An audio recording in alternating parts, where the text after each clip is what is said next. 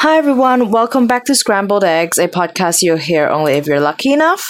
Updating you on adulting topics every Friday. I'm Zoe. I'm Kingsley.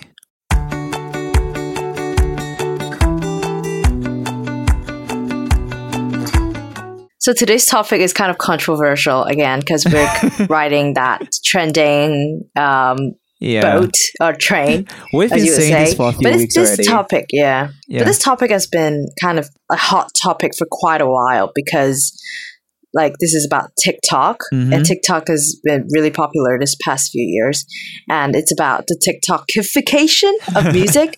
so basically, how TikTok has altered the music industry, really, and a lot of us have actually seen a lot of musical artists rise to fame, like the new ones rising to fame, or like existing ones becoming even more famous because of TikTok. So this phenomenon has been like really prominent in this digital age because TikTok is like digital, like an app, and Facebook and everything else. But this is actually reshaping landscape of the music industry, and because TikTok is um, features like really short videos and people have really short attention spans, so it's become really popular with all this like unique content and style as well. So a lot of artists has actually hopped onto TikTok to promote their own music um, or engage with their fans. And um, so TikTok has actually introduced artists to like a global audience and also influencing the pop culture as well because there are so many users on TikTok. So today we'll be kind of delving into the TikTokification of music, the pros and cons of it, and kind of examining its impact on artist exposure and fan interaction and the music industry as a whole. hmm So, first of all, we would like to ask Kingsley what he feels about TikTok or if he has come across some musical hits that has been uh, because of TikTok. Like Mm. I know a lot of hits that were not really popular, but because its hook probably caught the eyes or ears of the audience of TikTok, and suddenly it just became massive. So, do you have any idea or anything that caught your eye? Um, personally, I don't use TikTok, so the only way that I get to know new music through TikTok was through um, Instagram or like what's on the chart. Because nowadays, when we look at the, especially the US chart, US Billboard 100, people will talk about like how these tracks were popular on TikTok. And then I, I wouldn't say I know like TikTok is a thing now all over the world. Like a lot of people uh, used it globally, but for some of the music industry like Hong Kong, Taiwan, I still haven't seen the impact of TikTok in these areas. Maybe in China it is, but not maybe not in Hong Kong or Taiwan yet. Maybe it's just not as prominent Yeah. as how it has impacted the US or yes, the exactly. So I think I will just focus on uh, my comments in the US market or the UK market or even K-pop. So okay, I've known a few acts who were like popular in many years ago, but then they became viral again because of TikTok. The one of the most prominent answer is Meghan Trainor, Very recent run. So like I know about uh, Meghan Trainor back when I was 13. Wow All about that yeah, bass. it's all that, about that bass. It's all the like. I, I I would say that era is uh like the the golden era of pop music, 2014. Because like we we've Yeah. got music such as Dark Horse, Roar. I mean, um, Shake Shake It Off, and then uh, 1989. yeah, everything, and then Meghan Trainor, like loads of good pop music, just good vibes. But then, yeah, um, I think Meghan Trainor kind of like fade out in the public. I not because she chose to, but more like uh, she wasn't like quite up the trend. But then she came back saying that she was doing the same thing, doing the old her by making this viral hit called. Oh my god, I forgot the name. Made you look. Oh yes, I made you look. yeah, I I think it, it um like when when we when we talked about all about that bass, it was about the positivity, like body empowerment, and then made you look kind of s- share the same idea, and then like in the Gen Z, like what we are looking for um, nowadays is the body positivity or the like the slave vibe we're talking about. So I think that's one of the reasons this songs became really popular, and then um, yeah, Meghan Trainor just blow up again. And then I do explore some new artists through TikTok as well. Not like through the, the app, but because they are famous on TikTok. One is called Matt Tsai. I think I found him through the algorithm of YouTube, but I didn't know he was very famous on TikTok. Yeah, Matt Tsai is a like bisexual artist, and then he made a lot of short clips of his songwriting process, and then he posted it on TikTok. I think it's kind of like how people want to feel relatable to these musical acts, or like, oh, what they're going through is what we've been going through as well. So that's how people resonate with the music acts nowadays on TikTok, and that's one of the reasons why they become really famous nowadays. Yeah. For me, my personal experience with TikTok was I did not really care about TikTok until Taylor Swift made a TikTok. and so I made a TikTok account just to follow her TikTok account to see what Easter eggs I can find there or what she's hinting at. But um, I personally do not really watch a lot of TikToks, but I think nowadays that format, as in like the short form content format, is basically everywhere. Like you see it in Instagram, you see it on Facebook, you see it in YouTube Shorts. There's basically no escaping it. Yeah. So I would say TikTok has kind of infiltrated our lives in some way. And usually, content creator, if they have already created a reel or if they already created like a short and that's the same format, they would just post it on every social media. So it's just TikTok, but on different platforms. So I don't really go on the platform TikTok, but I would say my life has been infiltrated by TikTok.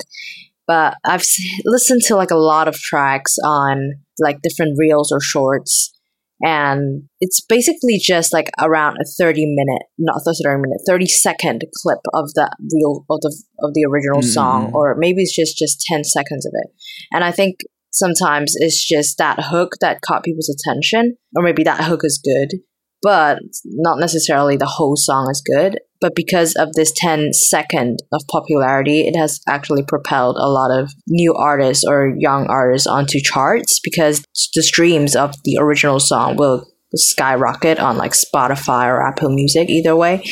But sometimes i just think some music is really good and there's also like a trend of bringing back older songs. Like i've heard like david bowie um, abba mm-hmm. which is nice but some songs are you can feel like people just want to hop on that trend of Gen Z kind of like insecurity and things like that and people want to make a TikTok about something like that so they would use that audio yeah.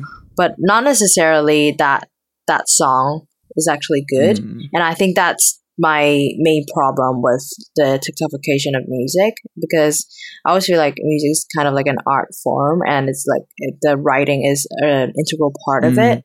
But now that TikTok, the promotion of TikTok and the kind of core idea of TikTok is short attention span.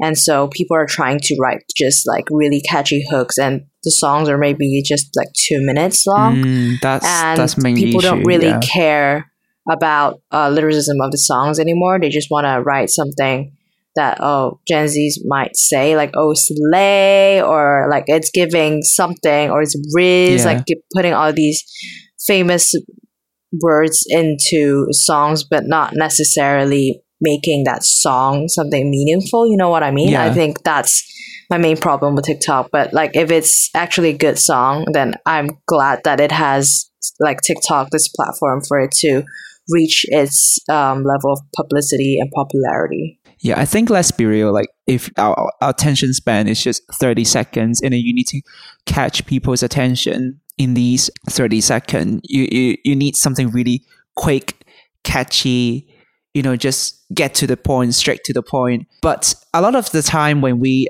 understand the background of an artist or un- understand the artistry of an artist, it wasn't just that 30 second, is how they um, make the music, how they write the music, what's what they've been going through, or the artist loves to write an album. Like, have you ever listened to the album? Have you ever listened to their stories?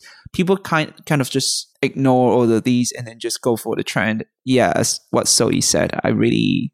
Yeah, I can feel it about it because I also make music and people really just focus on like the 30 seconds or even like 10 seconds and they're like, oh, this song is Yeah. boring. Um, it's, it's just rough, like a ballad or like, um, not so good. Okay, next one. And then they will for- forget about the music, forget about the track. Yeah.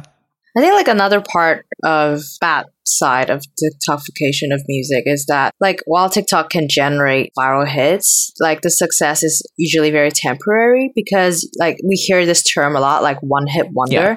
I think some people might say that about Meghan Trainor. I don't mm-hmm. know. But because All About That Bass was so popular back then, and then although there are like um, tracks that Meghan made that are also popular, like um, Lips Are Moving uh, or Dear Future Husband, yeah. but it hasn't reached the level of popularity of um, All About That Bass, and people would consider that to be and consider her to be a one hit wonder until now. Made You Look came back because of TikTok. Mm-hmm.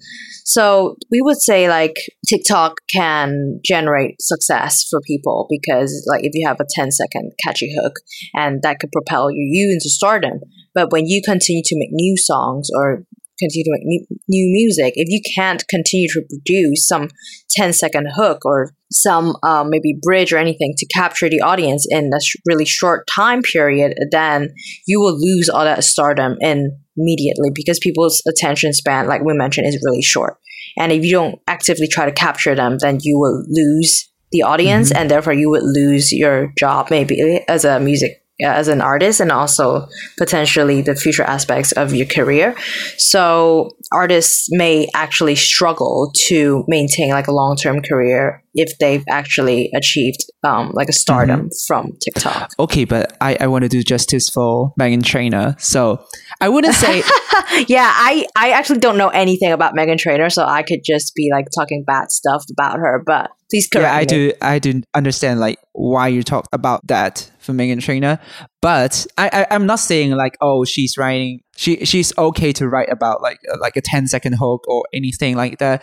But I would say even back then when All About That Bass was a hit, and then uh, she also got songs like Lips Are Moving, Dear Future Husband, or yeah. even later her second album called um, um, Thank You, and then and then the lead single No, like my name is mm. No, the sign is No, that one, and, and then also, Me Too, and Me Too. I I still consider those music are very like yes it's still a lot of streams but it's not the same level yeah yeah it's not the same level but they're still all right. But yeah. I totally just forgot like how Meghan Trainor just faded out in the public eye but um, I did mm. read some of the like analysis of how Meghan Trainor goes back to the stardom again with the comeback of You Look. So throughout these years when people didn't really hear from her, she actually took advice from her friend and started a TikTok account. And during the three or two or three years before the success of You Look, she actually has been posting um, TikTok content about like her interactions with her son and then doing some dance moves and then making like regular content on TikTok. It it was like a steady and gradual rise on TikTok, but but not like um like a sudden boost. So I would say maybe her uh, implementing her new song like made you look in her TikToks, and then people sharing it, and then people doing the, the trends, and then people doing the dance. I do see like this is actually a marketing strategy, like but but a very long run. It, it lasts for like two or three years from the start of the like her TikTok account to the success of Made You Look. But somehow it also doesn't really justify how how people just focus on that 10 seconds of Made You Look and then and then ignore like all the efforts behind her putting effort in the TikTok account and then her her music as well. I wouldn't say Meghan Trainor is a bad songwriter. She definitely knows how to write a song, how to write a commercial hit. But yeah, maybe maybe it's just a trend or just the music industry that may took a bad look on her like, and saying, "Oh, she writes songs about TikTok."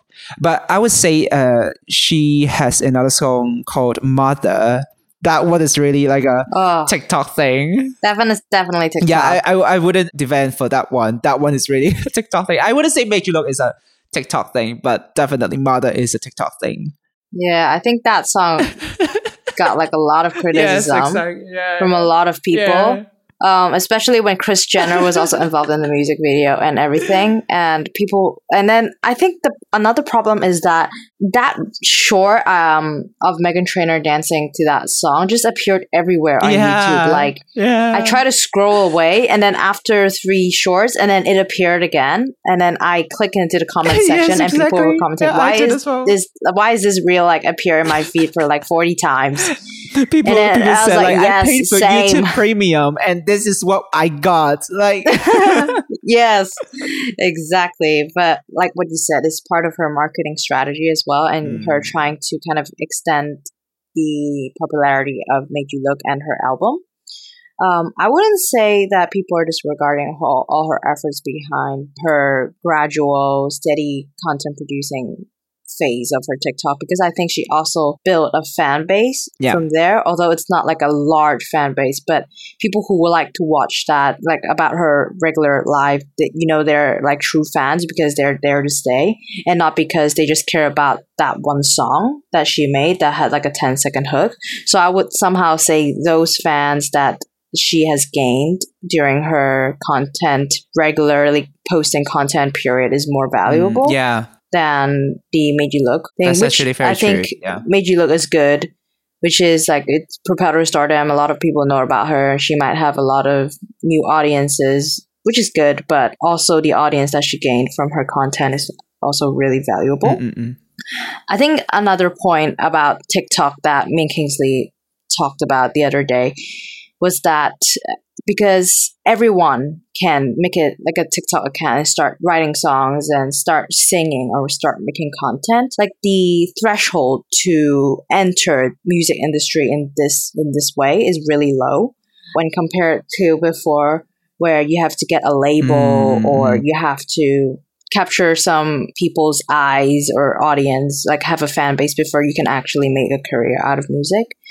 And I think also in terms of revenue, when you are a content creator, you own that um, that account, and the audience are actually following your account and not following, for example, like in the olden days, like the track label or things like that. So anything that you write or you sing is actually yours in that moment, I guess, at least till then.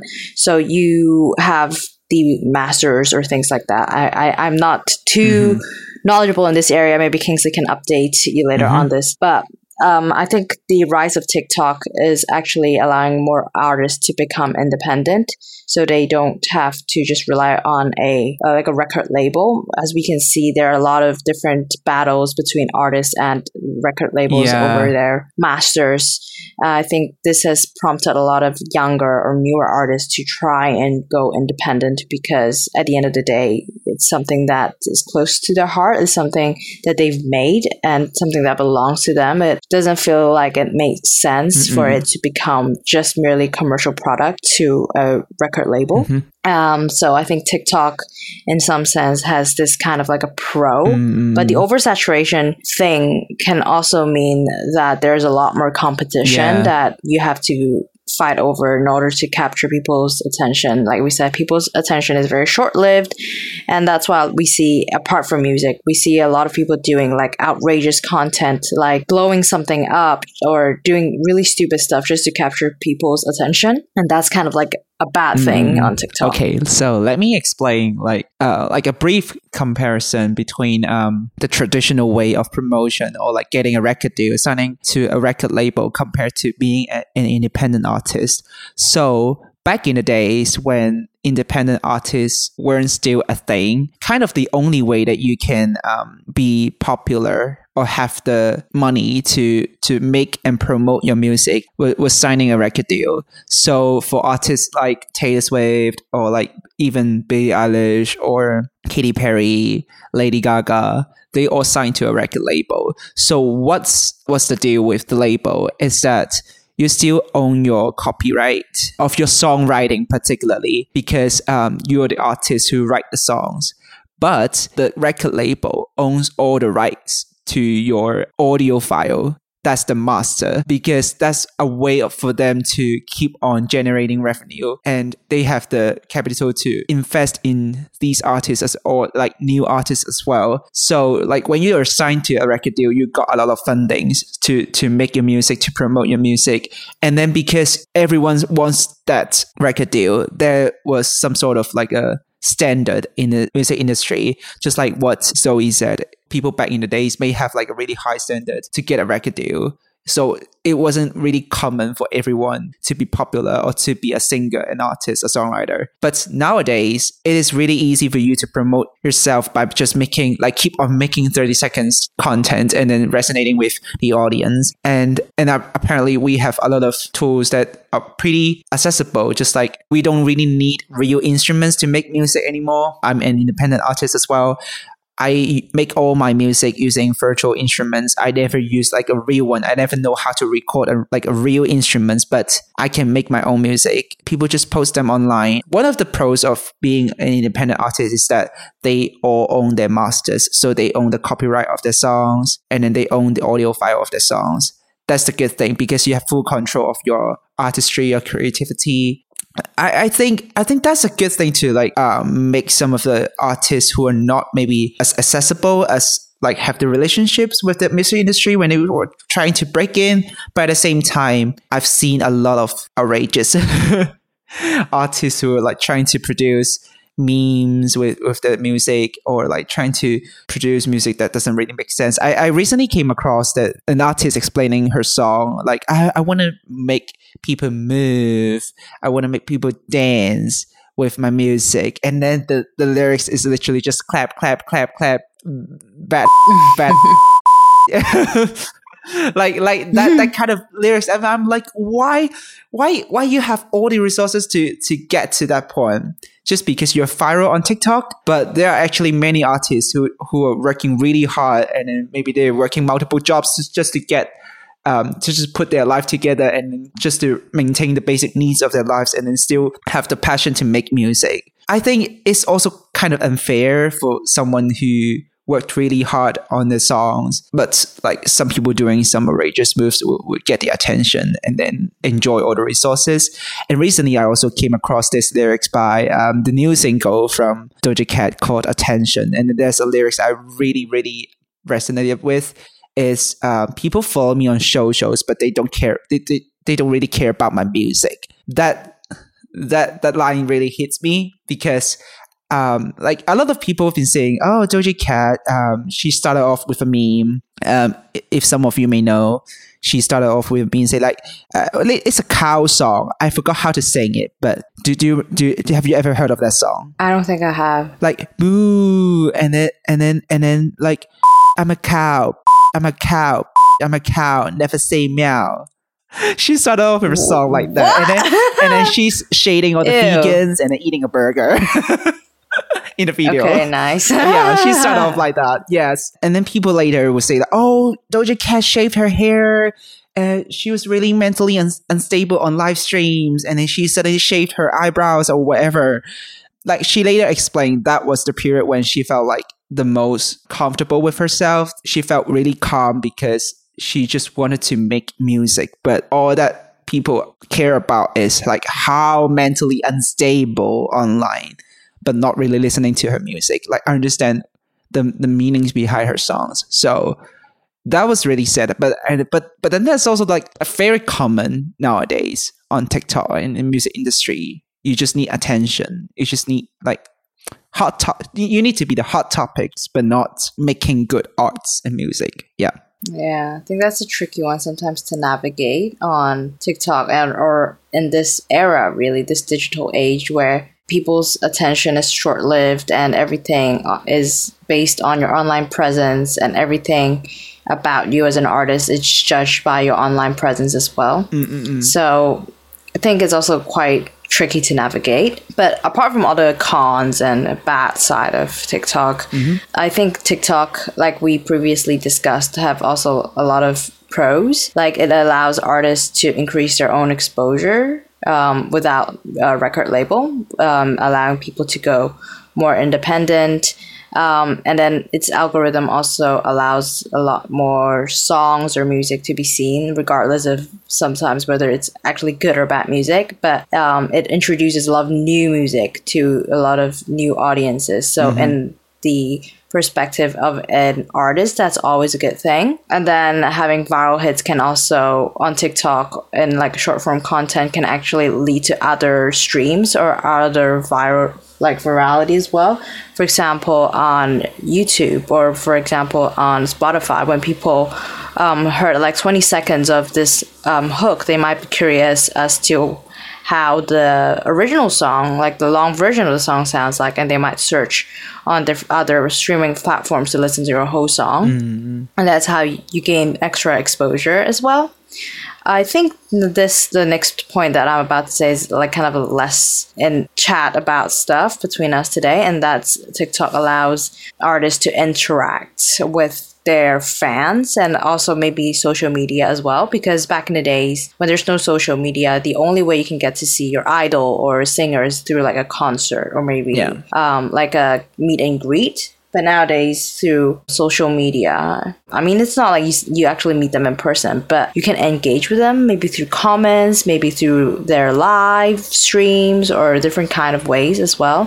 So in some sense it's actually making you relate a bit more to the artist and connect more with the artist that you like. In some ways i think that's also good for the fans and in terms of the artist, is actually increasing your likability or your um, intimacy with your fans which is really valuable as well which is a really valuable and important trait to have the last point I have in my mind about the pros of TikTok is that it sets a lot of trends as well.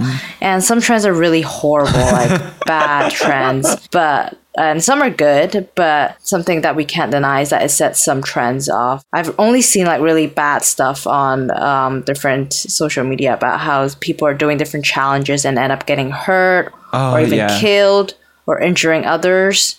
So I don't necessarily think it's a good thing, but I'm sure there are some good challenges somewhere that didn't get as much publicity. So Mm-hmm. I would categorize that as a pro as well.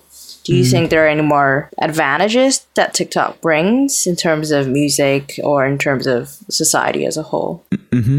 Um, I do really enjoy how people used TikTok to talk more about like the behind the scenes in the music industry. So um, I followed some of the K-pop producers. They are writing songs for all the girl groups or boy groups in K-pop, and they would uh, just share the demos or like the behind the scenes in different agents in South Korea, and then how they um, interacted with all these labels and like mentioning about the success, and then it, it feels really relatable when you listen to the demos of the songs and how they envision um, different artists saying the music. It, it gives you a lot of you know inspiration as well as you, you appreciate the effort behind each song more than before, more than just listening to the song, admiring the idol, but never really care about the music. You know what I mean? And then I'm Yeah. not necessarily a fan of Charlie Puth, but mm. I would say this to my friend. This is a very Charlie Puth way of promoting music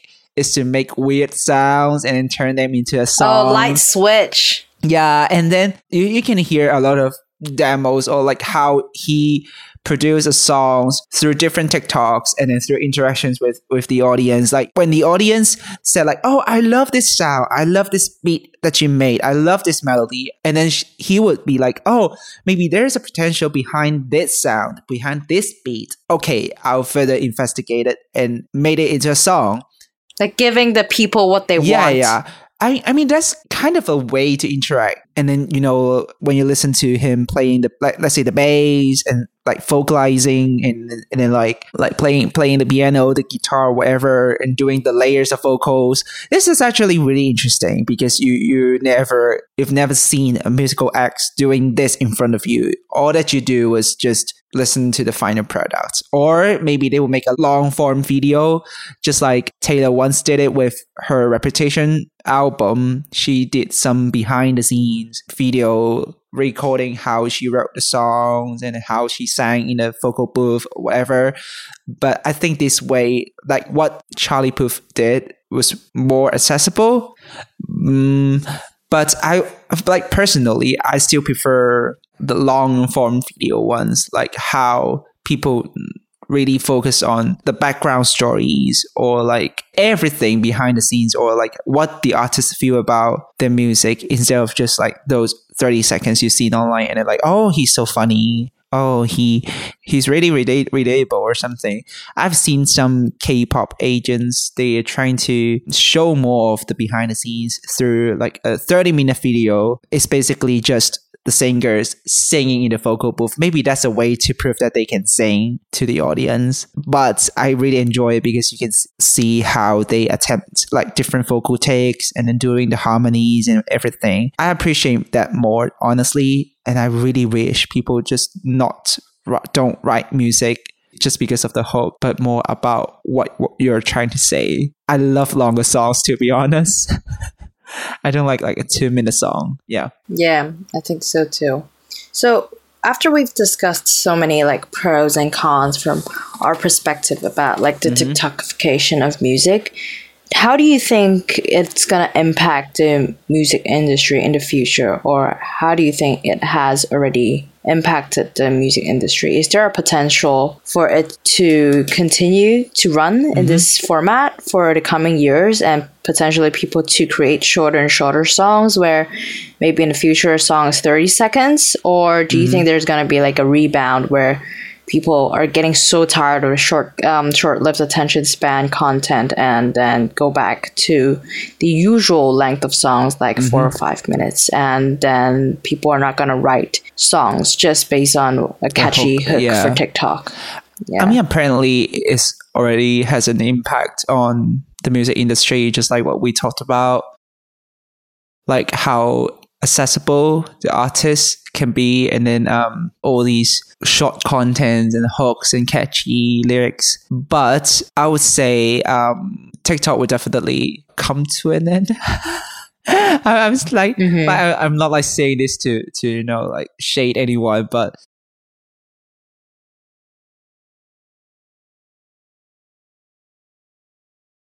I would say because let let's think about this. Like EDM was once once really popular, and then Latin music was once really really popular all over the world. But then, are they really the hot topics now? Not really. Like ten years ago, EDM was a thing. Mm-hmm. We listened to Chainsmokers. Uh, I mean, definitely during that period. You, you grew a really strong fan base. I think nowadays a lot of people still listen to Chainsmokers or like different uh like Alan Walkers like these EDM dance music acts or like Calvin Harris, they are still like they, they really have like a strong fan base. But will it be like a global sensation now as much as like back in eight or ten years? Not really. So mm-hmm. I would say TikTok, yeah, they're really popular now. Like these musical artists and then like these short-term videos, hooks or whatever. But as we we are like trying to stand out in this music industry, we're trying to push our creativity further. I would say there there will always be potential to to develop a new way of promoting music, the new new form of arts, and then like a new trend as well. So maybe like in three or four years, TikTok will die like a new trend will be born and then people will be obsessed with new things already. You wouldn't see Taylor making a TikTok 20 years ago, right? or like 10 years ago. Like she wouldn't even know that was a thing. But what makes an artist? She did start vlogging. wow, but she did vlog now. so no. I, I, yeah, maybe so, she did. Maybe it's for upcoming documentary or something. Yeah, maybe. But but what what I was trying to say is like what makes you stay with an artist is her story, her her talents, her ability, and then you can see like she put a lot of effort in improving herself, proving herself and at themselves. I mean, and then uh, and then you, you stay with her because you, you you can really relate to her music, not because just of one hook or like a trend. I think that's also something I learned from like a recent. I, I, came across this podcast and and this I would say music producer. He's from Taiwan, but uh, he's been working in the UK for a while, and then he had a lot of like experience in promoting music and then observing the algorithm and, and or something like that. And then that's kind of her uh, his summary of like how to be a, a successful artist in the long run. I wouldn't say TikTok is a bad thing that definitely helps some of the artists to like gain popularity, gain publicity, and then and then just to get out there. But uh, what's coming next is more it's worth to you know discuss, investigate, and to work on.